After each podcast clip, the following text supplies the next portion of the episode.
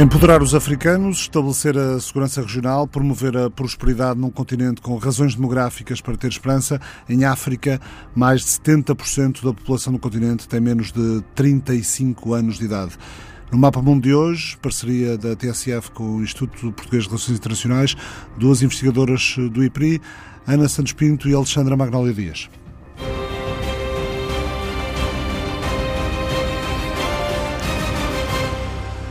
Há uma cimeira anual da União Africana a decorrer em Addis Abeba, na Etiópia, com 55 países. O secretário-geral da ONU, António Guterres, esteve ontem na abertura. Muitos eh, assinaram um livro de condolências pela morte de Daniel Arap Moi, antigo líder caniano, dirigiu o país durante um quarto século. Na agenda desta cimeira da União Africana, com prioridade, está a intenção de terminar o conflito na Líbia. No mês passado houve já uma cimeira internacional sobre a Líbia, em Berlim. A Turquia enviou recentemente tropas para apoiar o governo de Trípoli, internacionalmente reconhecido, enquanto a Rússia, os Emirados Árabes Unidos e o Egito são acusados de apoiar as tropas do general Khalifa Haftar, que controla Benghazi, no leste do país, eh, e já chegou a controlar o estratégico porto de Sirte. Boa tarde, Alexandre Magnólia Dias, investigador do IPRI. Uh, Alexandre, como é que vê o, o conflito na Líbia atualmente? Eh, pois o, o conflito na, na, Líbia foi uma das prioridades estabelecidas agora uh, com a tomada de, de, presidência pela África do Sul. Cyril uh, Ramaphosa diz precisamente que as duas prioridades são a Líbia e o Sudão do Sul. E recordo que aqui uma, uma das decisões que sai, ou dos apelos que sai da Cimeira da União Africana para o secretário-geral das Nações Unidas é precisamente a possibilidade de maior envolvimento da organização continental na mediação do processo de paz uh, na Líbia e na resolução do conflito na Líbia. Falou-se da, da, possibilidade de uma força de manutenção da paz da União Africana uh, na Líbia. Uh, Guterres entende, e disse ontem na capital etíope, que, que estas missões de manutenção da paz devem ter um mandato mais forte. Eh, mas será possível conseguir eficácia uh, numa eventual missão da União Africana na Líbia quando já há tantos atores externos uh, envolvidos? A, situação uh, na Líbia tem sido uh, das mais complexas, uh, quer em termos da própria União Europeia, com posições dispares entre os seus Estados-membros, em termos da, da, própria intervenção na Líbia, a própria União Africana adotou uma posição contrária àquela que viria a ser seguida e, de certa forma, foi privilegiada a posição da Liga dos Estados Árabes. Recorda aqui que a União Africana tem alguma experiência em termos de operações de apoio à paz, quer operações de apoio à paz por si lideradas, tais como o caso da AMISOM na Somália, quer uh, no que toca operações de apoio à paz híbridas, o caso de, da operação de apoio à paz um, ehm, no Sudão, uh, pelo que, uh, a contemplarmos esta hipótese, nunca será uma operação de apoio à paz apenas da União Africana. Seria sempre uma operação de apoio à paz contemplada com o mandato das Nações Nações Unidas ou com o apoio das Nações Unidas. Ana Santos Brito, boa tarde. Faz falta uma força de intervenção rápida uh, africana, uh, coisa que não existe e existe em, em contexto europeu, por exemplo? Eu acho que, no, no, caso, aplicando aquilo que é a dimensão da Líbia, um, faz, falta, faz falta, nesta altura, um, um, um processo de paz. E, e, aquilo que referias em relação ao empoderamento, o, o, que está em causa é, de facto, a União Africana a dizer está a decorrer um processo, faça um conflito que é um conflito que afeta significativamente a segurança do, do continente africano e os parceiros africanos não estão envolvidos. E a União Europeia tem, teve, eh, ainda na presidência portuguesa em 2007, fez nova arquitetura de paz para a África e a noção da formação uh, e da capacitação e da participação em missões conjuntas entre Estados africanos, uh, Estados europeus, no contexto das missões das Nações Unidas. E aquilo que a União Africana diz é nós somos capazes uh, e queremos demonstrar que somos capazes de contribuir de uma forma muito ativa para aquilo que é segurança no próprio território. Agora, quando se aplica uma missão, é necessário perceber o que é que se está a tentar pacificar E no caso particular uh, da Líbia, a intervenção de atores externos que estamos a assistir não inclui, exceção feita uh, ao caso do Egito, que está no norte da África, não inclui estes parceiros africanos. E, portanto, são eles que, de alguma maneira, estes atores externos que vão da Turquia aos países do Golfo, designadamente os Emirados Árabes Unidos, o Catar, a Rússia, a França, a Itália, um, portanto, há uma série de atores que não são atores do continente africano e que estão, de uma forma ou de outra, muito presentes no conflito uh, da Líbia. E se olharmos um bocadinho para trás, e estamos a falar ao tempo do Coronel Gaddafi, o Coronel Gaddafi era uh, o líder do norte da África, o único que olhava para a África subsaariana. Era um panafricanista. Era um panafricanista, ao contrário de todos os outros, e aliás, os Estados do norte da África não tinham as relações políticas com o Coronel Gaddafi uh, com a mesma intensidade, exatamente porque o consideravam virado para o continente africano e não a excepcionalidade do Norte da África virado para aquilo que fosse o Médio Oriente ou o continente europeu. E, e isto explica muito estas dinâmicas. Uh, ah, um, ah, até mesmo quando falamos não só da dimensão da instabilidade do conflito, mas do ponto de vista migratório. Porque se a União Europeia está de facto preocupada com as migrações, o maior volume de fluxos migratórios está dentro do continente africano e a África do Sul tem um nível de migração e de recepção de migrantes, como muitos outros países africanos, muito mais intensos do que alguma vez chegaram às fronteiras da Europa. Portanto, é natural que a União Africana tenha esta preocupação, que queira garantir aquilo que é a sua presença no processo processo uh, a decisão e, mais do que isso, que queira demonstrar que nós somos uma organização que é, que é, que é capaz de assumir, desculpa uma expressão, as rédeas daquilo que, do ponto de vista narrativo, nos têm dito, que é a pode, arquitetura de paz africana. Mas não pode ser tarde demais, dada a multiplicidade de atores que já estão lá no, no terreno? Eu acho que estamos a falar de duas dimensões diferentes. Uma é aquilo que é o caso específico da Líbia, e o Sudão do Sul é outro dos conflitos e que, se calhar, uh, uh, envolve e tem um envolvimento e uma participação diferente do ponto de vista uh, da União Africana. Um é o caso específico da Líbia, que é muito complexo, que tem uma participação de atores externos bastante mais significativa do que em outros casos do continente africano. Mas se nós olharmos, por exemplo, para o mecanismo do G5 Sahel, com a participação que tem dentro dos países do Sahel e a forma de integração. Uh, e se olharmos para outras iniciativas uh, na África subsaariana, nós percebemos que existe essa uh, capacidade, mas isto também é uma ponderação de quem é que participa e o nível de poder de decisão que tem. O que os africanos estão a dizer, os países africanos, os seus representantes, é: bom, se a vossa narrativa é assumam as responsabilidades, aqui estamos nós a querer assumir essa responsabilidade. A África do Sul não tem estado eh, ao longo dos anos, eh, da última década, provavelmente, muito muito abaixo do seu peso em termos de, de atuação internacional. Uh, será esta uma oportunidade que Cyril Ramaphosa tem enquanto líder da, líder da, da, presidência da União Africana e ao mesmo tempo a África do Sul, nesta altura até no, neste biênio no Conselho de Segurança das Nações Unidas, uh, não é uma oportunidade para, para a África do Sul se afirmar quer em termos regionais, quer em termos de uma escala mais, eh, mais internacional. A África do Sul é uma potência regional africana uh, e que tem um conjunto de desafios internos aos quais é necessário prestar atenção, mas eu não me parece que possa perder esta oportunidade do ponto de vista da projeção internacional, até porque no panorama do continente africano, de facto, a África do Sul subsai como um parceiro que pode não ser reconhecido pelos outros parceiros africanos na mesma dimensão, mas do ponto de vista internacional, a visibilidade no Conselho de Segurança, a visibilidade na União Africana, dá-lhe essa capacidade de projeção e eu acho perfeitamente normal que essa seja a estratégia a ser seguida pelo Presidente da África do Sul. Queria voltar àquela, a uma das questões uh, suscitadas uh, há pouco na, pela, pela Alexandra Magnolia Dias, quando, quando, quando disse que, quando referiu a a presença da União Africana em países como a Somália, sendo que, no caso da Somália, Uh, o contingente da União Africana tem sido acusado de mais do que, do que tratar de implementar a paz, estar uh, a ajudar a consolidar o poder do governo e estar, a, estar a apoiar o, o, governo. Isso, isso depois não coloca questões em termos de neutralidade e da própria credibilidade da organização. Aqui no caso da, da AMISOM, eu recordo que este ano a, a grande temática da Cimeira era o silenciar as armas até 2020. É o mote desta Cimeira da União Africana. É o mote e já era um mote que vinha a ser trabalhado há vários anos. E paradoxalmente, o que é que nós assistimos? Por um lado, assistimos a uma baixa uh, do número de, de, fatalidades, do número de baixas associadas a ataques perpetrados por Al-Shabaab. Até 2019, o número de baixas associados a ataques violentos, terroristas, um, metade era causado pela Al-Shabaab.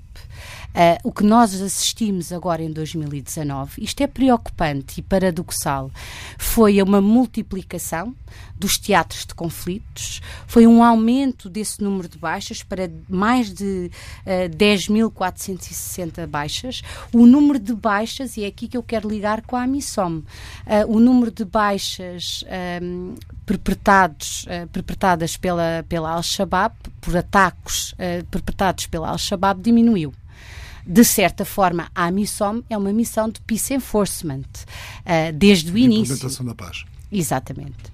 Uh, eu até tinha essa multiplicação de, de, de, cenários de conflito. Eu até tinha escrito aqui para, para, para ajudar a conduzir a nossa conversa. Há conflitos na Líbia, também no norte do Mali, onde estão, aliás, militares portugueses, no sul dos Camarões, a chamada Guerra Amazónia, em vários pontos da. Há, há, conflitos em vários pontos da região do Sahel, obviamente. Uh, há analistas que dizem que as armas vão da Líbia para a Nigéria e Chad e acabam nos conflitos nos Camarões e no Sudão do Sul. Uh, há também conflito na República Democrática no Congo, com a rebelião dos uh. Uh, os terroristas islamitas do Boko Haram ativos há sete anos e ninguém os para, norte da Nigéria, Chad, Camarões, apesar de alguns sucessos no combate contra este movimento, uh, também conhecido por Estado Islâmico na África Ocidental, alguns sucessos no Sudão e na República Centro-Africana, mas tendo tudo isto em conta, é mesmo possível silenciar as armas? Eu acho que não é possível silenciar as armas, muito menos até ao fim de 2020, mas eh, é bom que tenhamos esse objetivo uh, uh, em mente. De alguma forma, há aqui uma, uma dimensão que eu acho que é importante salientar uh, e que está relacionada com esta, com esta participação, ou intenção de participação dos Estados africanos em missões de paz, que é a estrutura das Forças Armadas destes Estados africanos. E há uma grande disparidade de Estados para Estados, ou seja, há Estados que têm Forças Armadas robustas, preparadas, capacitadas e que podem fazer esta participação em missões uh, de paz no continente africano ou, ou, no âmbito das Nações Unidas, onde, onde seja necessário, mas há Estados que não têm esta capacidade, que não têm estas Forças Armadas estruturadas e cujas Forças Armadas, aliás, estão envolvidas nos seus próprios conflitos e que sofrem, como a Alexandra referiu, baixas muitíssimo significativas. Eu recordo que há muito pouco tempo o Burkina Faso aprovou uma legislação que permite a civis combaterem uh, movimentos extremistas uh, em complemento às Forças Armadas. E, portanto, isto é uma linha muito tenue, uh, porque estamos a armar civis que têm duas semanas de formação para combater o extremismo. e, de alguma forma, isto é uma maneira que o Estado diz eu preciso de garantir garantir aos cidadãos a segurança mínima e, portanto, um, recorre, e recorre aos instrumentos que têm uh, uh, disponíveis, uh, mas quando temos acusações de desrespeito pelos direitos humanos, de um comportamento de conflitualidade que pode acentuar esta dimensão interna, de alguma forma nós temos um continente que é profundamente heterogéneo, não só do ponto de vista geográfico, do ponto de vista da estrutura das sociedades, mas naturalmente do ponto de vista da estrutura dos Estados e das suas Forças Armadas. E como é que se aceita esta intervenção dos vizinhos neste próprio território. Um, é, um, é, uma discussão política que tem que ser feita internamente entre Principalmente os se pertencerem a outro ramo étnico, outra, outra nação, outra religião. É por isso que a história nos ensina uh, e há uma padronização deste tipo de, de, de, de comportamentos. E não vale a pena ignorá-los. Um, de alguma maneira, é, é, muito importante que a União Africana, que é uma organização que une todo o continente africano, mas não esqueçamos que a União Africana se subdivide em organizações subregionais que depois têm as suas próprias próprias, uh, as suas próprias dinâmicas. Mas eu acho que também deve existir aqui alguma coerência no discurso. Se a União Europeia e, e os atores externos ao continente pedem à União Africana para assumir a sua responsabilidade, então este momento em que a União Africana diz nós queremos assumir essa responsabilidade, queremos ser parte do processo, ele deve ser tido em consideração, uh, incluindo nesta lógica da capacitação uh, e da formação e perceber quais são os problemas para a operacionalização deste silenciar das armas. Falávamos há pouco também no Sudão do Sul. Alexandra Magnólia Dias, como é que se mantém o, o frágil acordo de paz do Sudão do Sul entre as forças do presidente Kiir e do ex-antigo vice-presidente Riek Machar? está aqui a ser uh, acordado, já se falhou um anterior prazo, agora um novo prazo para o final de, de fevereiro. Portanto, uh, foi contra todas as expectativas que o mais recém-Estado uh, independente em África se, se deflagra uma guerra civil. Um, que opõe precisamente as forças do presidente e do vice-presidente. A Etiópia tem aqui uh, e tem e a Etiópia tem como como a Ana Santos Pinto referia uma das forças armadas mais fortes no continente africano e tem também uh, um capital em termos de integrar as operações de apoio à paz das Nações Unidas muito forte. A Etiópia tem tido um papel muito importante na mediação, quer no Sudão, quer no Sudão do Sul um, e também teve um papel importante um, em termos uh, da criação das próprias Forças Armadas uh, do Sudão do Sul. Temos aqui uma grande expectativa para que se consiga chegar finalmente a um acordo entre estes dois líderes, uh, mas vamos ver, é uma situação que está ainda numa evolução algo frágil. Um, vamos ver como é que esta situação se vai desenrolar.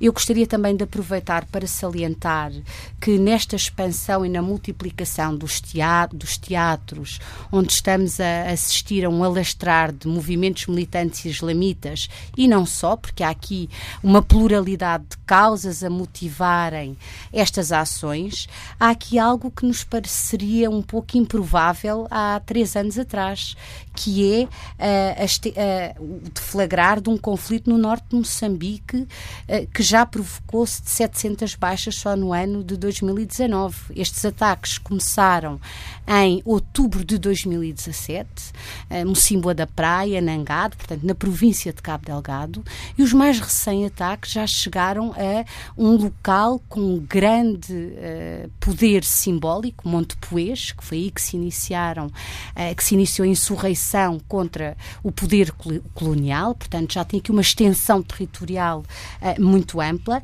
e há aqui uma pluralidade de causas e recordo que também à beira da cimeira este foi um dos principais cenários de conflito que inquietou uh, os líderes africanos para além do Lago Chad, do Sahel, do Norte da África. Temos aqui agora também esta preocupação crescente com o Norte de Moçambique, em que uh, os movimentos se autodesignam à Lusuna ou Jama, que não tem qualquer ligação, pelo menos que uh, seja do conhecimento geral, com os movimentos da, da Somália, mas... Mas pode ter ao Estado Islâmico, por exemplo?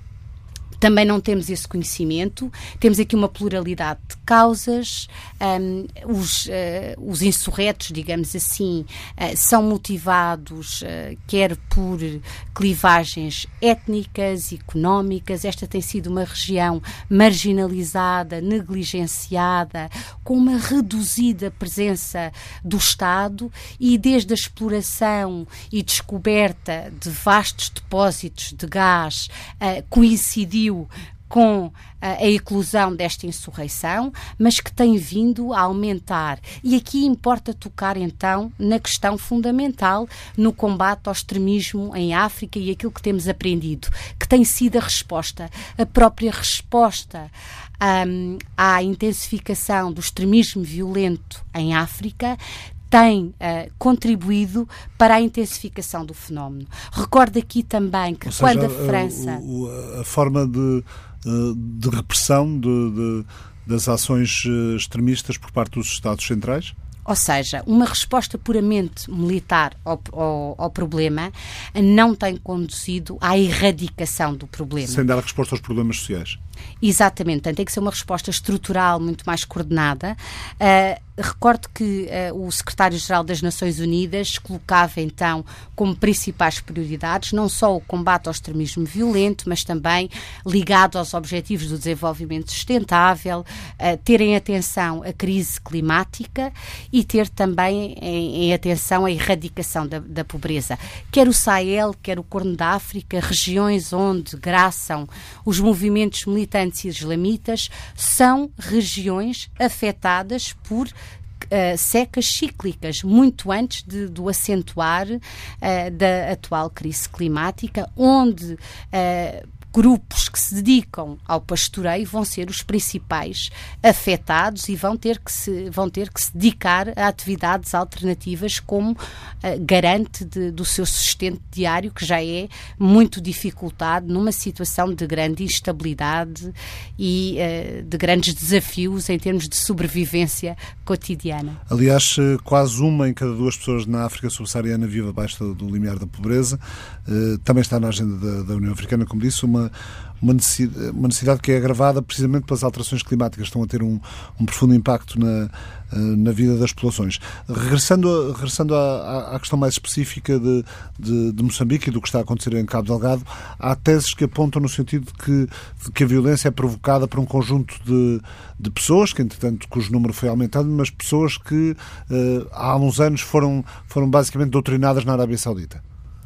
Há várias teses. Eu gosto muito de seguir o historiador moçambicano Yusuf Adam. Eu já conduzi algum trabalho de campo preliminar em janeiro de 2018, portanto, tive a oportunidade de conduzir algumas entrevistas muito preliminares com investigadores um, que tinham levado a cabo uh, algum trabalho de campo nas localidades. Então, aí estamos num, num contexto muito diferente em que o acesso às localidades era mais facilitado.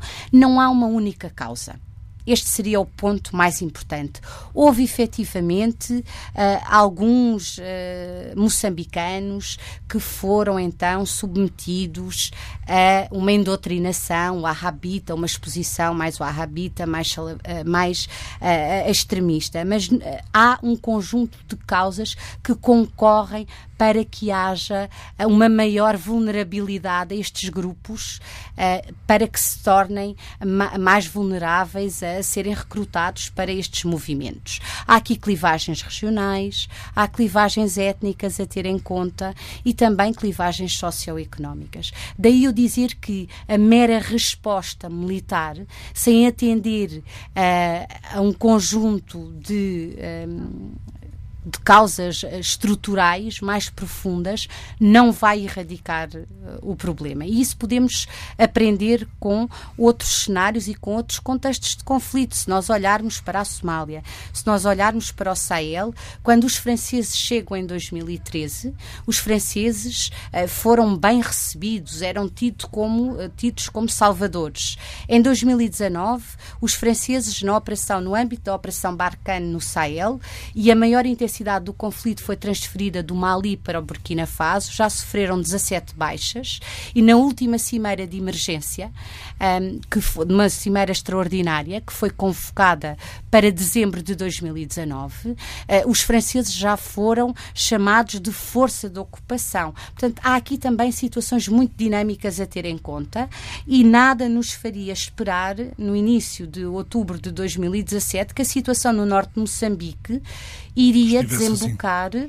uh, no, neste número de baixas que estamos a assistir atualmente e ao recurso a táticas impensáveis um, em que desde um, desde lançarem crianças para caldeirões de água quente até cortar cabeças, portanto, táticas que seriam impensáveis e que tem sido uma evolução uh, de maior uh, de recurso a táticas cada vez mais violentas e mais extremistas. Outro conflito no continente africano, um diferente, fronteiriço, digamos, entre o Ruanda e o Uganda, vai haver uma nova cimeira regional no final da próxima semana. Isto foi confirmado pelo chefe de Estado angolano, João Lourenço, em Addis Abeba, eh, sobre os esforços de pacificação da região dos Grandes Lagos, para pôr fim ao conflito na fronteira voltam então as partes a reunir-se sob mediação da Angola e da República Democrática do Congo na cidade de Katuna, no Uganda, na fronteira com Ruanda, na sexta-feira, dia 21, para avaliar as decisões tomadas em Luanda no princípio do mês. Nessa altura foi uma cimeira quadripartida que juntou os presidentes João Lourenço de Angola, eh, Tshisekedi da República Democrática do Congo, eh, Paul Kagame do Ruanda e Museveni do Uganda. Foi o segundo encontro desde agosto do ano passado, quando foi assinado um memorando de entendimento entre, entre os dois países, entre o Ruanda e o Uganda. Um, Ana Santos Pinto, uma das, uma das questões sempre presentes em África é o facto dos conflitos fronteiriços uh, terem frequentemente uma dimensão, uh, pelo menos regional. Porque as fronteiras eh, não são reconhecidas pelas populações da forma que a legitimidade uh, que esse controle fronteiriço uh, exigia. Um, mas, se me permitem, eu estava, estava a ouvir com muita atenção o que a Alexandra estava a dizer. Eu acho que há aqui um elemento muito importante uh, desta, de todas estas causas, que é a completa ausência de redistribuição uh, naquilo que é o papel do Estado. Ou seja, a partir do momento em que o Estado não tem contacto com a comunidade com a qual está a dirigir, porque não há presença do Estado no território. Mas mais do que isso, há uma ausência de redistribuição dos rendimentos em relação à população. A população procura uma outra alternativa. E uh, muitas vezes esta forma uh, e esta radicalização e a penetração dos movimentos extremistas resulta de uma completa ausência de uh, eficácia na resposta do Estado e mais das pessoas sentirem que são invisíveis aos olhos do Estado e, portanto, têm aqui uma vulnerabilidade e uma capacidade de captação muito maior por parte destes movimentos extremistas. A Alexandra referia que há uma dimensão de, de, de paralelo entre um, ehm, a descoberta e o, e o, início da exploração uh, de recursos naquela área regional e o, o, o acréscimo da violência e o recrudescimento de, de determinados movimentos movimentos Muitas vezes isto acontece em várias áreas porque as pessoas veem que não vão ter o resultado daquelas, ou seja, não há uma melhoria da sua qualidade de vida e não há uma forma do Estado redistribuir a riqueza de uma maneira mais ou menos uh, uh, equitativa. Um, e a mesma coisa no que diz respeito às fronteiras. Muitos destes Estados não têm a capacidade de controle de fronteiras e, portanto, não é possível olharmos para a questão da gestão de fluxos migratórios da mesma forma que olhamos uh, noutras áreas regionais regionais. Até porque as comunidades não reconhecem aquela linha de fronteira do ponto de vista histórico, do ponto de vista uh, comunitário e porque há diferentes, como o caso que referiste, há dif diferentes no entendimento de qual é a linha de fronteira que deve ser, uh, que deve ser aceite. E esta padronização uh, significa que em todo o continente africano nós estamos a assistir a um conjunto de conflitos que, como a Alexandra bem referia, têm uma, uma noção de evolução bastante mais intensa do que de, diminuição. E, portanto, é esta atenção que é necessário, que é necessário termos, um, porque logo na tua introdução dizias isto é um continente muito jovem, que tem uh, uma capacidade de recursos naturais que é muito significativa, mas cuja dimensão do desenvolvimento económico e social está muito aquém daquilo que as populações estão à espera e os Estados não estão a ter, não estão a ter a capacidade para responder e para redistribuir esta riqueza. Ou seja, nós temos aqui todas as condições para um acréscimo de conflito conflitualidade se não atendermos, como, como a Alexandra referia, às causas estruturais, eh, porque a resposta militar é a mais fácil de ativar, mas é aquela que não tem a capacidade e a sustentabilidade de uma solução de médio e longo prazo. Sabemos que a região do Sahel é muito vasta. O Sahel atravessa a Gâmbia, Senegal, parte sul da Mauritânia, o centro do Mali, Burkina Faso, a parte sul da Argélia, do Níger, a parte norte da Nigéria dos Camarões, a parte central do Chad, o sul do Sudão, o norte do Sudão do Sul e a Eritreia. Eh, podem ser incluídos também a Etiópia, o Djibouti e a Somália. Sabemos igualmente do interesse das potências estrangeiras por África, precisamente pelo que referimos, pelos recursos disponíveis. A China tem uma base militar no Djibouti, na região do Corno da África. É a primeira base militar chinesa no exterior e custou mais de 500 milhões de euros. Uh, Alexandra, uh, a África também é palco para a projeção de poder, no caso, a projeção de poder da China no Oceano Índico? Eu penso que aqui é muito interessante aprendermos com a China. A China tem aqui uma estratégia de longo prazo, bem pensada, bem estruturada, não só para a África, para esta região do Corno da África, eh, de certa forma, a criação desta primeira base militar um, no Djibouti faz parte daquela, das novas rotas da seda da China. Uh, no entanto, uh, há algum alarme em Washington, há alguma uh, mudança no tom da luta contra o terrorismo para uma concentração na rivalidade entre grandes potências, mas acima de tudo, a grande lição a retirar para os Estados-membros da União Europeia e especialmente para os doadores tradicionais é este empenhamento a longo prazo da China com os parceiros africanos.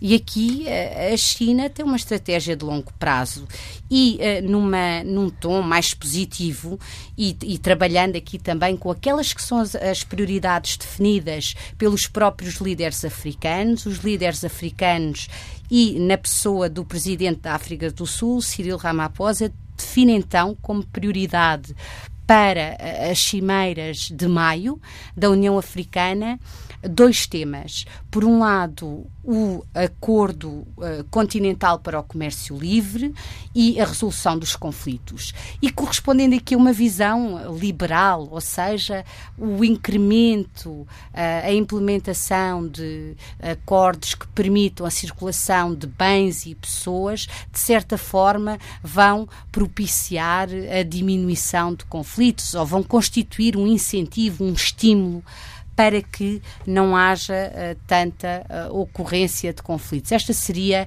uh, a nota positiva, um pouco em contraponto a este número preocupante de aumento de baixas associadas a conflitos, de multiplicação de teatros afetados pela, pela propagação de movimentos militantes islamitas. Já os Estados Unidos, a doutrina atual da política americana para a África é de John Bolton antigo Conselheiro Nacional de, de Segurança. Uh, aparentemente passa muito mais pela competição com as outras grandes potências, China e Rússia, do que propriamente pela ajuda ao desenvolvimento. Um, Bolton anunciou na altura o plano Prosper Africa, aliás apresentado em Moçambique em junho do ano passado, uh, apoiando os investimentos americanos no continente, com o objetivo também de melhorar o clima de negócios na região, fazer crescer a classe média africana, mas isto foi há 14 meses. Entretanto, a Rússia já organizou uma cimeira com a África em que recebeu 43 chefes de Estado, o, o, o, papel da China, Alexandra falava dele há pouco, aliás, o ministro dos Estrangeiros chinês fez em África a primeira viagem internacional deste ano. Macron eh, tenta eh, revitalizar as relações eh, da França com a África Ocidental. Até o Reino Unido, com o Brexit ao colo, organizou uma, uma cimeira de negócios em que recebeu 15 chefes de Estado africanos. Dizem os críticos da atual administração que o Prosper África é uma espécie de página estática no site do Departamento de Comércio e que o empenhamento americano em África é, é virtualmente não existente. Eh, poderá ou não ser um erro estratégico da administração Trump eh, a abordagem que faz em relação à África? Bom, essa abordagem é coerente com o princípio transacional da, da, da dimensão de política externa norte-americana. Retirada, seja, de retração. Exato, retração, por um lado, e prioridade àquilo que é a dimensão económica e do, e, e do investimento. E, portanto, a dinamização e os benefícios que isso possa trazer para as empresas e para, para a economia uh, da União uh, uh, de, do, dos Estados Unidos. tomei boa nota da ausência da referência à União Europeia sobre, sobre esta matéria. O Presidente do Conselho Europeu, Charles Michel, disse ontem a Addis Abeba que a Europa quer olhar para a África com novos olhos, passando da abordagem da ajuda para a do investimento também. Exato. A União Europeia está a preparar uma estratégia para, para a África e está a preparar uma cimeira entre a União Europeia e a, a União Africana um, e, e, portanto, desse, desse ponto de vista também é, é, interessante nós tentarmos perceber qual é que é uh, e se é que existe uma alteração na visão uh, europeia. Um, eu acho que há três pilares que a União Europeia tem que consagrar. É o pilar da segurança, o pilar do desenvolvimento e o pilar das migrações. Essas são as preocupações que a União Europeia tem em relação ao continente africano. Um, e, e, é, e, é, perceptível que os Estados Unidos se posicionem em relação ao continente africano uh, face à presença das outras, uh, dos outros poderes regionais, mas a União Europeia é a única que fornece o pacote completo, ou seja, desde a dimensão do apoio político-diplomático à dimensão do apoio ao desenvolvimento, ao, treino, à monitorização uh, e à capacitação dos Estados, e nem a China nem a Rússia, nem os Estados Unidos, nenhum dos outros atores regionais tem esta capacidade tão holística e por isso que a União Europeia tem que apelar à coerência das políticas. Tudo isto é muito bonito do ponto de vista do discurso e da narrativa, mas depois é muito mais difícil de operacionalizar um, e eu não sei de facto o que é que vai sair do ponto de vista do conteúdo desta estratégia da União Europeia uh, para a África, mas parece-me que é um erro estratégico como, como, como dizia Alexandre, a aprendermos com a China. É um erro estratégico para a União Europeia, para os Estados Unidos, não terem atenção aquilo que são as dinâmicas e o potencial de desenvolvimento uh, do continente africano e a prioridade que deve, que deve ter uh, nestas, nestas relações, não só na União Europeia no seu conjunto, como cada um dos Estados-membros da União Europeia, e no caso de Portugal, que tem uma relação tradicional e um pilar tradicional da sua política externa com o continente africano. Ah, aliás, eh, amanhã no, no, no ISCTE vai ser apresentado um livro Política está na Portuguesa e África, Tendências e Temas eh, Contemporâneos, editado por António Raimundo, da, da Universidade do Minho e do ISCTE, conta com o contributo de José Francisco Pavia, da Universidade de Lusíada, Alexandra Magnolia Dias, eh, do IPRI, que está aqui connosco, Pedro Seabra, do ISCTE, Luís Bernardino, também do ISCTE, Luís Má, do ISEG, Clara Carvalho, do, do ISCTE, apresentação a cargo de Teresa Almeida Cravo, da Faculdade de Economia da Universidade de Coimbra. Eh, a África, língua portuguesa, precisamente. Moçambique a tentar segurar a paz, eh, para além da questão específica de Cabo Delgado que já referimos, a luta contra a corrupção em Angola, um, tudo mais tranquilo em Cabo Verde e São Tomé, São Tomé principalmente depois de saber que o petróleo não é assim tanto quanto isso, uh, instabilidade política na Guiné. Analistas guineenses uh, consideraram hoje que o ultimato dado em Addis Abeba pela CDAO, pela Comunidade Económica de Estados da África Ocidental, ao Supremo Tribunal de Justiça guineense para decidir até dia 15, este sábado, sobre o contencioso eleitoral, eh, dizem esses analistas que é uma atitude, citados pela agência Luz, é uma atitude inaceitável. Eh, dizem que não faz sentido que uma organização eh, como a CDO possa ditar prazos a um órgão de soberania, como é o caso do Supremo Tribunal de Justiça. Mas também, Alexandre, é natural o cansaço regional com a, com a confusão política guineense. Sim, o cansaço é, no, é, normal, como também é expectável, digamos assim, a tomada de posição por parte dos líderes guineenses face à comunidade uh, regional. Um, analistas guineenses, eh, protagonistas guineenses, têm uh, diversas uh, tomadas de posição face ao papel da organização regional. E há alguns que concorrem uh, em sustentar a tese de que o papel da CDAO nem sempre tem sido um, como facilitador, digamos assim, na, na, resolução do conflito. Digamos que a própria CDAO, enquanto organização regional, e no caso da Guiné-Bissau, eh, tem tido um papel algo paradoxal, dependendo eh, dos protagonistas com os quais eh, tentemos perceber o desenrolar da situação. É uma situa a Guiné-Bissau, muitos tentam comparar a, Guiné-Bissau a um potencial eh, Estado falhado, é efetivamente. Eh, Chegou a estar na, nessa lista no Departamento de Estado por causa da questão do narcotráfico. Ou seja, estes rótulos de narcotráfico, Estados falhados, acima de tudo o que nos interessa é compreender uh, as forças que estamos a ver uh, em curso e que possam levar ou concorrer para uma desintegração do Estado. E essas forças que é preciso uh, travar ou tentar mitigar, digamos assim. Aqui a questão do Supremo Tribunal Guineense pôr em causa uh, os prazos, os prazos nem sempre são conduzi são, vão conduzir à melhor resolução uh, de crises políticas. Uh, e aqui os atores internos precisam sim de esforços que ajudem a resolver o conflito e não de prazos propriamente ditos. Eu acho que aqui será mais uma, uma posição conciliadora. Se a experiência nos pode ensinar algo, é que a imposição muitas vezes de, de prazos externos eh, muitas vezes não vem facilitar a resolução de crises políticas. Só para situar os ouvintes eh, sobre o que está acontecendo na Guiné, o Supremo Guinense está a analisar um pedido de anulação das eleições presidenciais de 29 de dezembro, feito pelo candidato eh, apoiado pelo PSGC, Domingos Simões Pereira, eh, derrotado, dado como derrotado pela Comissão Nacional de Eleições. O Maro Sissoko Embaló, apoiado pelo Movimento para a Alternância Democrática, MADEM G15, apontado como vencedor das eleições, ameaçou que vai tomar posse no dia 27, mesmo contra a vontade do Presidente do Parlamento. Embaló tem feito périplos por vários países países africanos e europeus, defendeu ainda que neste momento é necessário fazer a guerra para que a Guiné-Bissau nunca mais fique refém de alguns países que disse estarão a manipular Domingos Simões Pereira, o candidato derrotado e que não aceita uh, o resultado das eleições. Uh, muito rapidamente, Ana Santos Pinto, a Guiné ainda suscita muita preocupação naturalmente que a Guiné suscita muito, muita preocupação uh, e não é só em razão daquilo que uh, acontece neste processo eleitoral. Este processo eleitoral simplesmente reflete aquilo que são as dinâmicas de uma, de uma, de uma comunidade e uma conflitualidade interna que não se resolve com prazos uh, e que não se resolve muitas vezes com esta forma de gerir o processo eleitoral. É muito continuada, é muito estrutural, tem um, um, é um Estado que não tem capacidade de exercício da soberania por pelo seu território e a capacidade de responder àquilo que são as necessidades mais básicas da, da população do ponto de vista da saúde, do saneamento básico, da educação, etc. Um, e, portanto, uh, há todo um trabalho uh, que é necessário fazer do ponto de vista estrutural e tudo o que se fizer para aumentar a tensão entre as partes que estão envolvidas terá certamente o efeito contrário e essa preocupação é natural que exista do ponto de vista regional e também do ponto de vista internacional. Ana Santos Pinto, Alexandre Magnolia Dias, muito obrigado por terem vindo à TSF. O Mapa Mundo regressa na próxima semana. Boa tarde.